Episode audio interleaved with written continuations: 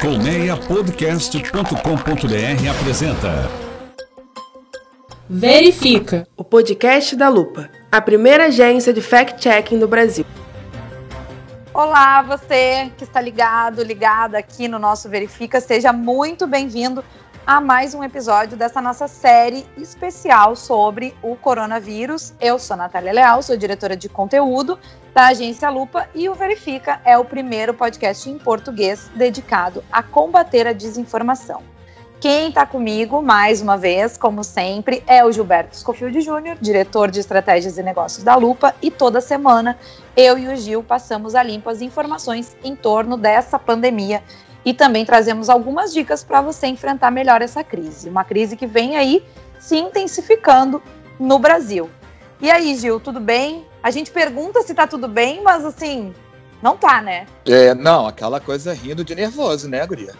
Exatamente. Mas enfim, fazer o quê, né? Isolamento social, paciência e vamos lá.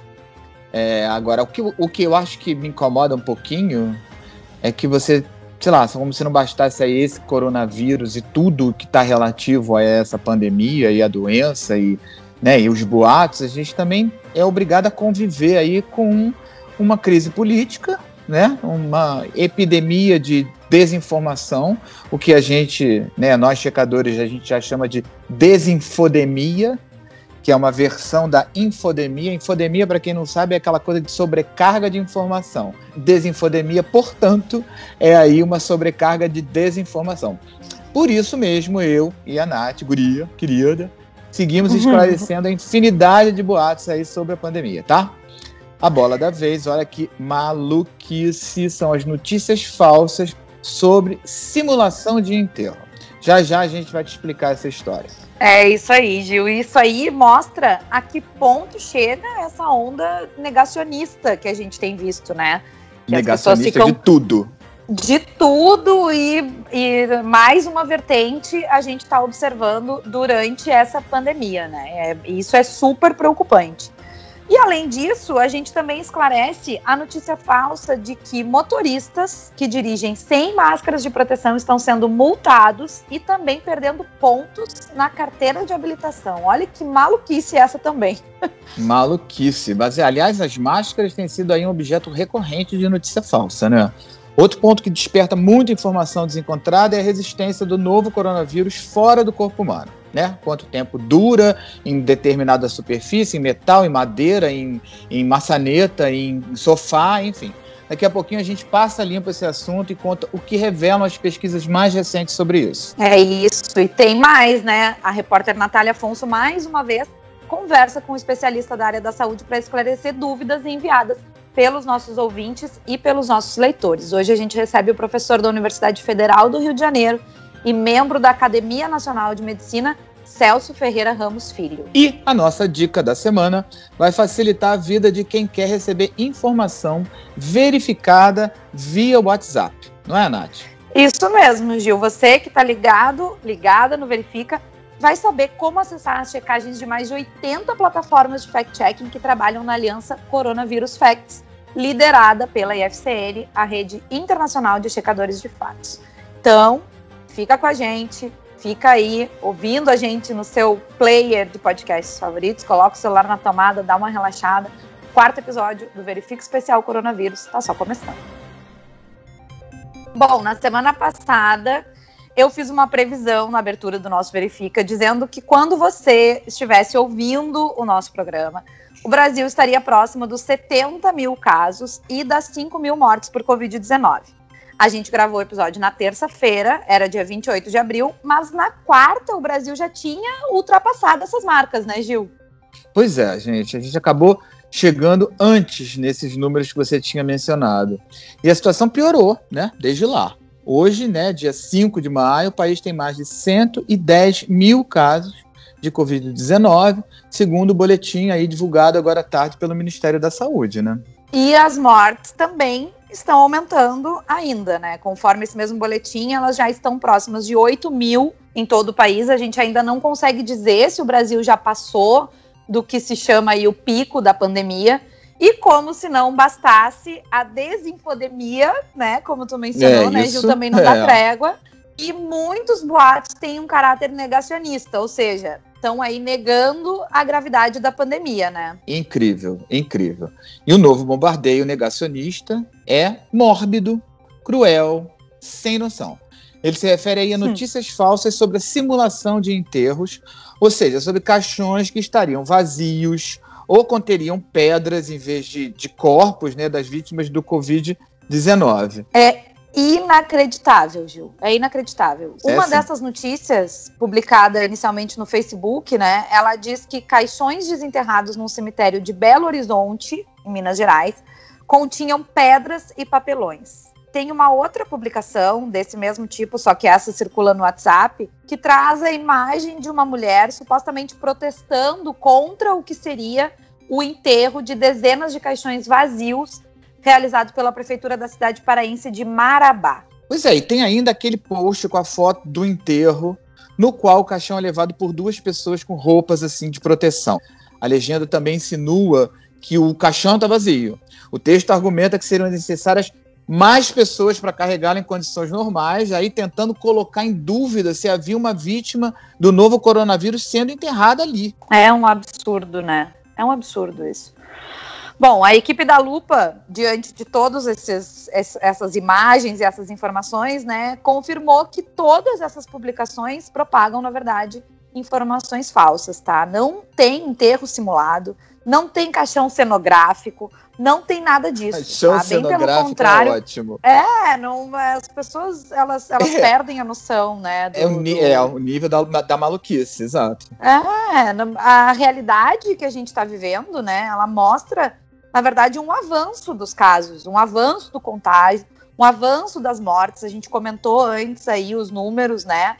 Isso é óbvio que vai se refletir numa ocupação crescente e eu diria até preocupante, né, dos hospitais e também num crescimento da procura pelos serviços funerários. Então é óbvio que vai ter mais enterro acontecendo, que vai ter mais velório na possível, porque não é sempre que se, que se pode fazer um velório, mas assim, a gente precisa estar atento que a gente está vivendo um momento de exceção e que isso vai acontecer, né? Exatamente. É uma tentativa meio de minimizar o problema, né? Tentar dizer É. que não, na verdade, as pessoas estão simulando uma situação que está que tá muito menos ruim do que eles estão tentando vender. É inacreditável isso. Pois é, e a Prefeitura de Belo Horizonte informou por nota que não há registro de caixões desenterrados, tampouco de enterros simulados na cidade. A Prefeitura de Manaus, uma das capitais brasileiras que mais está sendo castigada pela pandemia aí, já tinha emitido uma nota semelhante por ter sido alvo desse mesmo tipo de boato do que a Nath chama de enterro cenográfico, né? É, caixão cenográfico, né? Caixão cenográfico. É, esses boatos, né, Gil, como tu bem falou aí sobre hospitais e caixões vazios, eles são muito cruéis com, diante desse colapso que a gente está vivendo, né, com as famílias e nas cidades aí que estão sofrendo muito com a pandemia, Manaus, Fortaleza, Recife e muitas outras que têm lotação dos leitos de UTI e que realmente estão com um serviço funerário talvez aí esguelado, né, fazendo muita muita coisa É assim. ao mesmo tempo, né? É, é, uma, é, uma, é uma tática de desinformação muito tóxica, né? Muito cruel, Muito, muito, muito. desumana. É.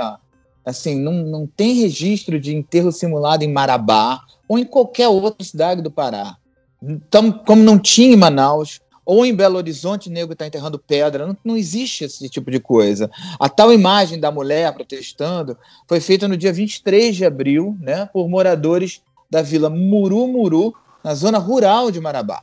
E eles protestavam, na verdade, contra a abertura de novas covas na região. É isso mesmo, Gil. O G1, o portal G1 da Globo, fez uma reportagem sobre isso e contou o repórter, então, que essas pessoas estavam reclamando que a prefeitura não tinha informado o motivo da abertura dessas novas covas. E os moradores acreditavam que essas covas seriam destinadas exclusivamente a mortos por Covid-19. Mas não é bem isso, né? Não é. E aí é aquele caso clássico de problema de comunicação, né?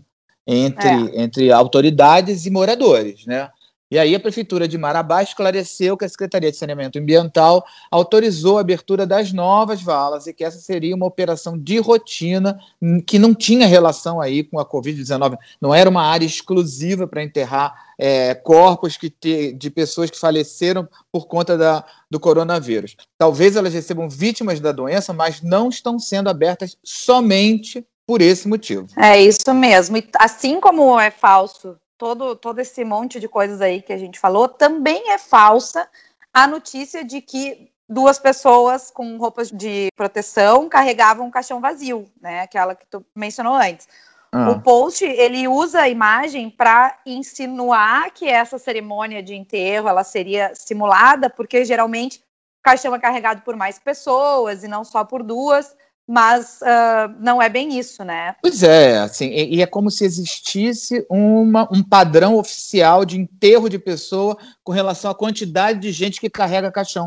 Eu não sei de onde as pessoas tiram isso. É. Assim, o, o, enterro foi real, né? A cena mostra o sepultamento de uma dona de casa chamada Esther Melo da Silva, de 67 anos, vítima do Covid-19, no cemitério Parque Tarumã, em Manaus, no dia 10 de abril.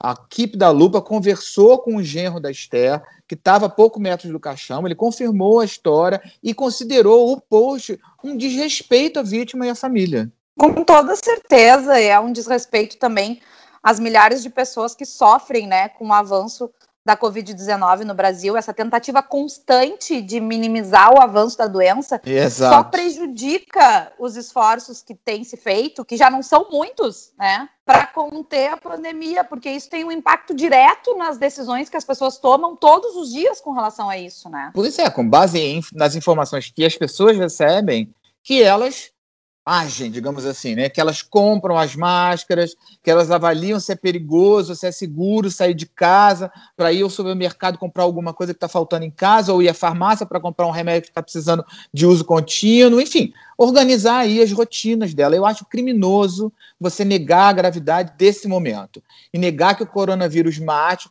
ou mesmo que ele exista, ou, ou, ou, ou enfim, que, no, que vacinas já, já, já estão sendo aplicadas, ou que determinados tratamentos funcionam, enfim, ninguém vai ficar protegido dizendo que o vírus é menos perigoso do que ele é na verdade. Certo. É isso mesmo, é isso mesmo, Gil. Como a gente fala sempre, né?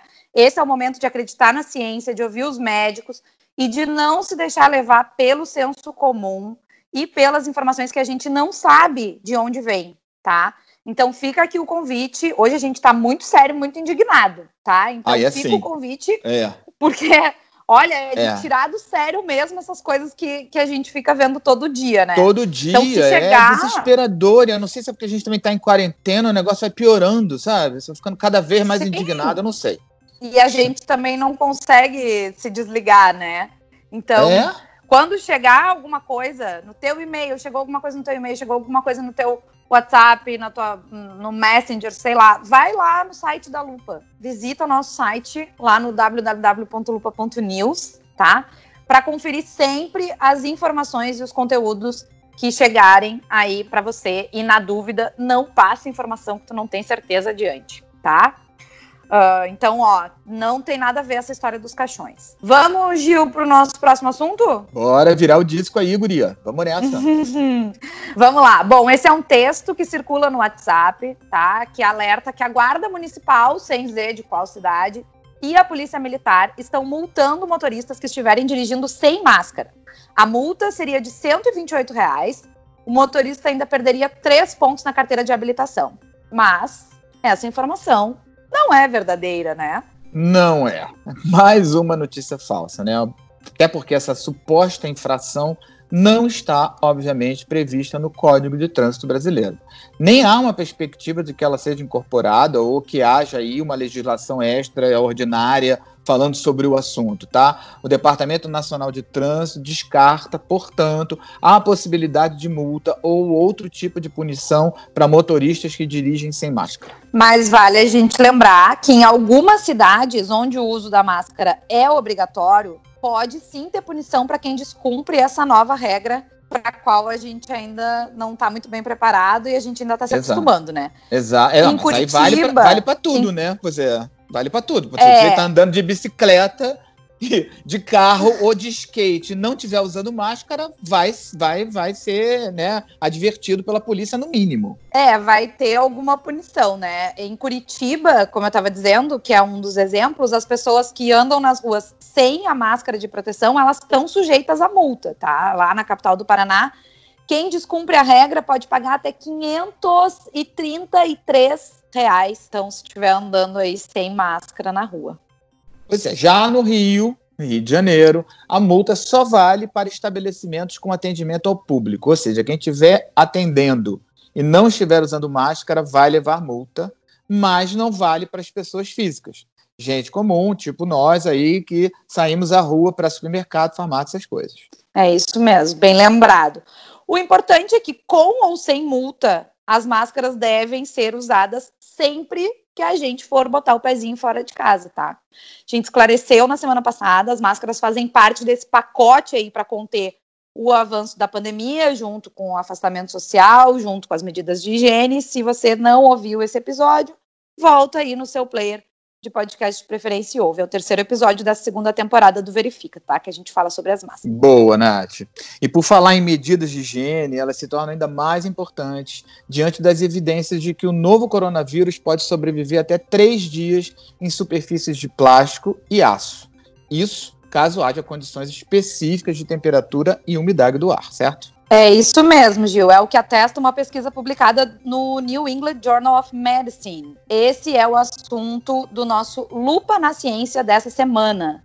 Tá? Tem um outro estudo também mais recente do Centro de Centro para Controle e Prevenção de Doenças dos Estados Unidos, que detectou a presença do vírus em diversas superfícies, tá? Desde lata de lixo até mouse de computador, analisou aí alguns ambientes hospitalares e apareceu vírus em tudo, tá? O estudo comprovou também que o coronavírus pode ser transportado para diferentes ambientes pela sola dos sapatos. Pois é, então fica aí o alerta, né? Nada de achar exageradas as medidas como tirar e lavar as roupas assim que entrar em casa, deixar o calçado do lado de fora, limpar com água, sabão ou álcool em gel cada embrulho que se compra, né, seja no supermercado, seja em farmácia, lavar bem as mãos regularmente, inclusive antes e depois de usar a máscara, enfim, as medidas que a gente já conhece agora, porque o vírus está por aí. É, e não tem nenhum exagero em nenhuma dessas medidas, tá? Elas fazem parte do manual de combate ao novo coronavírus, já que ele pode sobreviver por horas e até dias, dependendo da superfície. No caso do cobre, são quatro horas, do papelão, um dia, em plástico ou aço, como a gente falou mais, mais uh, um pouco antes, são três dias, e sempre ativo, ou seja, com possibilidade de contaminar quem tiver contato com essa superfície onde está o vírus. Então tem que tomar cuidado mesmo, tá? Esses cuidados é sempre bom lembrar, né, Nath? Deve se juntar às outras medidas fundamentais para conter a pandemia. A gente já falou isso também, como afastamento social e o uso da máscara. Maravilha, Gil, isso mesmo. E a gente está sempre fazendo aí um conjunto de dicas e informações, né, sobre o combate a essa pandemia. E hoje quem vai trazer mais dicas e informações é o nosso entrevistado, professor da Universidade Federal do Rio de Janeiro e membro da Academia Nacional de Medicina, Celso Ferreira Ramos Filho. Toda semana o Verifica Especial Coronavírus traz um papo com um especialista em saúde, esclarecendo aí algumas dúvidas que você que nos ouve manda pra gente lá no Instagram da Lupa ou no e-mail lupa@lupa.news. E quem bate esse papo, quem conversa com esses especialistas é a nossa repórter queridíssima, maravilhosa Natália Afonso. Onde você está, Natália? Oi, Nath. Oi, Gil. Bom, eu tô em casa, né? Todo mundo tá em casa hoje. como todos devemos estar, não é mesmo? Exato. E bom, como a Nath falou, eu conversei com o professor Celso Ramos Filho e a Lupa reuniu algumas dúvidas que os leitores e ouvintes tinham sobre os corpos das vítimas de Covid-19. E eu comecei perguntando sobre uma dúvida muito comum que apareceu se o vírus, né, ele fica ativo em uma pessoa morta. Vamos ouvir aqui o que ele disse. É possível sim, mas veja, a principal via de transmissão do, do, do, do SARS, né, do agente da Covid, é a transmissão respiratória. É o que ocorre quando uma pessoa fala, quando uma pessoa tosse, quando uma pessoa espirra. Obviamente, isto deixa de acontecer uma vez que o indivíduo está morto. Ele não respira, ele não tosse, ele não espirra.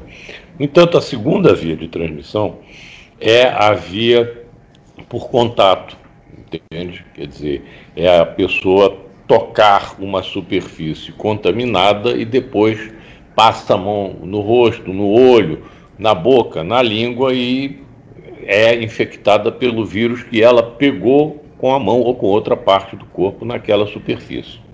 Então, uma pessoa com Covid, em princípio, toda a superfície corporal dela é considerada infectada. Ok? Não, o vírus não se transmite pelo suor. Não, o vírus não, não se transmite pelo suor, não se transmite através da pele.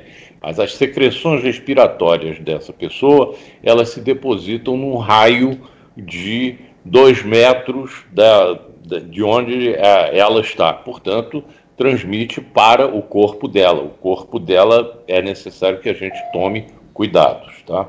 O vírus Bom. circula também no sangue, o que não é, em princípio, o maior problema, mas o vírus é transmitido pelas fezes. Perdão, é transmitido pelas fezes, não, ele é eliminado nas fezes. Então, a pessoa é, pode morrer às vezes, enfim, há uma liberação de esfíncter, podem sair fezes, aquilo dali também é, é infectante, aquilo também deve ser considerado como infectante. Então, os cuidados que a gente tem que tomar com o corpo é, são os cuidados que a gente tem que tomar, não é muito diferente dos cuidados que se deve tomar como uma pessoa morre de qualquer outra, de outra, qualquer outra forma, de qualquer outra maneira. Tá? É, então, quem se aproxima desse corpo deve, em primeiro lugar, usar luvas. Depois, se eu estou falando de, de limpar o corpo, de, de, arrumar o corpo, de ajeitar o corpo, essa pessoa deve usar um, um avental, um avental desses que a gente hoje em dia vê na televisão e que as pessoas não vão ter em casa. Tá? E a pessoa deve tomar cuidados ao se aproximar desse, desse corpo, desse, da, dessa pessoa morta. E na autópsia, tem alguma outra recomendação especial? Para o público leigo, não.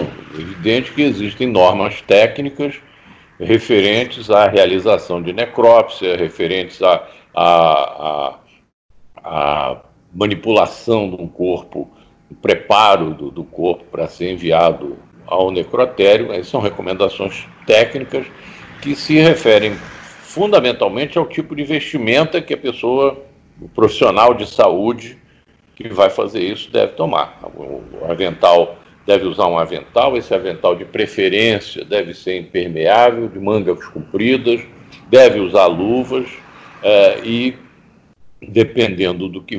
máscara, evidentemente, e dependendo do que vá fazer, usar também aqueles protetores é, oculares para impedir uma contaminação grosseira da mucosa dos olhos, porque a gente vê as pessoas aí andando, as pessoas às vezes acham, estou mudando um pouco o assunto, as pessoas às vezes acham que a máscara é um, um talismã, é um, um objeto mágico. Então o sujeito pendura uma máscara embaixo do nariz, no lado superior, e acha que está protegido. Não está. Porque o nariz dele é porta de entrada. Agora, a mucosa dos olhos, a mucosa da conjuntiva, também é um, uma, uma área de possível penetração do vírus. Um outro ouvinte perguntou sobre doação de órgãos. Essas pessoas que morreram de Covid-19, elas podem doar os seus órgãos? Os órgãos não serão usados, tá? Não serão usados pelo seguinte: primeiro, porque normalmente paciente que morre de infecção generalizada, o órgão não é utilizado. Habitualmente isso é, é, é padrão. Entende? O sujeito está no CTI durante muito tempo e morre com uma pneumonia, os órgãos dele não serão usados. A Covid-19 é uma doença sistêmica. Isso quer dizer que ela não é pura e simplesmente uma pneumonia. Eu tenho lesão do pulmão, eu tenho lesão do rim, dois, dois rins, eu tenho lesão do fígado em menor grau, mas eu tenho lesão, tenho lesão cardíaca. Então, nenhum desses órgãos, muitíssimo menos o pulmão, poderá ser usado porque são órgãos doentes. Eu não vou tirar um órgão doente de uma pessoa para colocar em uma outra. Então, não. Isso aí é, é fora de questão. Dr. Celso Ferreira Ramos, ele é professor da Universidade Federal do Rio de Janeiro e também membro da Academia Nacional de Medicina. Muito obrigada. Ora, Natália, quem agradece mais uma vez sou eu. Foi muito bom estar podendo conversar com você e com aqueles que nos estão escutando. E Gil, vocês já falaram aqui sobre os boatos de caixões vazios, né? E é. o doutor Celso explicou, né, que os caixões precisam ficar fechados para evitar que uma pessoa acabe tocando no corpo e sendo, é, acabe sendo infectado pelo vírus da Covid-19. Muito bom. Obrigado, Nath. Até a próxima semana, tá, querida?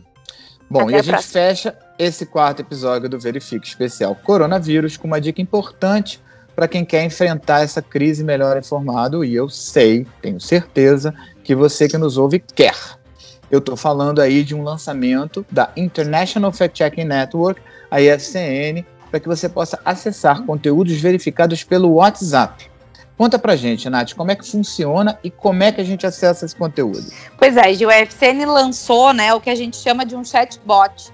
É um número, uma conta comercial do WhatsApp para onde tu pode mandar uma mensagem e aí tu vai recebendo respostas automáticas a partir de um menu, né? Lá no site da Lupa, no www.lupa.news, vai dar para acessar, tem um link lá para acessar o bot, mas eu vou deixar o número aqui também, porque daí se tu tá nos ouvindo, pode salvar no celular e já começa a usar. É um número internacional, tá? Então tem que botar o código internacional, é o mais um 727 291 2606, tá? Mas entra lá no site da Lupa se ficou com dúvida. O número é esse aí, tu salva no teu celular, manda uma mensagem simples, pode ser um oi, né? E essa conta ela vai começar a interagir contigo a partir desse menu e aí tu vai poder ir escolhendo o que que tu quer ver tá? Dá para ver as verificações mais recentes por país, dá para ter indicações de fact-checkers que estão perto de ti, por exemplo, dá para fazer uma série de consultas ali, tá? É uma ferramenta que se alimenta de uma grande base de checagens que a IFCN está coordenando e que nesse momento já tem mais de 4 mil verificações catalogadas. É bastante coisa, né? Bastante. Agora é importante a gente mencionar que, por enquanto, essa ferramenta ainda está em inglês, certo? Mas em breve, bem breve, eu acho que bem, tipo assim, já já ela vai estar disponível em português também, tá? É, isso mesmo, Gil. Ela já está sendo desenvolvida, ela também está sendo desenvolvida em espanhol e também em hindi. Então ela vai estar disponível porque ela se alimenta, como eu falei, de uma base que tem checagens aí de vários países e em vários idiomas, né? Mas quem quiser acessar checagens em português neste momento, agora, tá? A Lupa também lançou nessa semana uma versão dessa base em português. O endereço é www.coronaverificado.news. Tá? Essa base conta com checagens produzidas por países latino-americanos e também da, pela Espanha e Portugal. São 33 ou 34 plataformas de 18 países, tá? E nessa base, então, dá para ler um resumo de quase duas mil verificações e acessar as plataformas, as publicações das plataformas de checagem em português e em espanhol. São ótimas notícias, né, gente? Bom, bem-vindos reforços importantes aí no combate a essa pandemia de desinformação. E com isso a gente encerra o nosso quarto episódio do Verifique Especial Coronavírus. Mas, como diz aquele bordão, a luta continua. É isso aí, Gil. A luta continua e não deve melhorar, então a gente ainda vai ficar muitas semanas aí mais pra frente no ouvido de quem tá nos ouvindo, né? Com certeza. é, vocês sabem, né? Eu e o Gil, a gente se junta aí semanalmente para passar limpo esses boatos em torno da pandemia, trazer sempre uma entrevista com especialistas em saúde, tirando algumas dúvidas, tudo para que você fique bem informado e enfrente melhor essa crise que é sanitária e que é de informação. Tá? Eu lembro que para acompanhar as verificações da Lupa, as informações que a Lupa verifica, é só seguir a gente lá no Facebook, no Twitter e no Instagram e também ficar de olho lá no www.lupa.news. Lá você também pode assinar a newsletter diária da Lupa e acessar todos os projetos especiais que a Lupa está tocando durante essa pandemia. Se tiver uma sugestão de checagem, escreve pra gente no lupa@lupa.news. Gostou do episódio? Avalia no seu tocador de podcasts favorito, diz pra gente o que você tá achando, ou também manda um recado pra gente lá nas nossas redes sociais, né, Gil? A gente quer ouvir é, as sim. pessoas, certo? Sugestão, inclusive. A gente está é? precisando bastante, tá todo mundo junto aí contra a desinformação. A produção e a reportagem do Verifica são da equipe da Agência Lupa e o roteiro e a edição ficam por conta dos nossos parceiros e amigos do Colmeia Podcast. Na próxima semana a gente se ouve novamente. Esperamos você outra vez aqui com a gente. Um beijo, fiquem bem, fiquem em casa. Tchau. É isso aí, gente. Fiquem bem até semana que vem. Verifica, o podcast da Lupa, a primeira agência de fact-checking do Brasil. Uma produção colmeiapodcast.com.br. Colmeia Podcast, o rádio do seu tempo.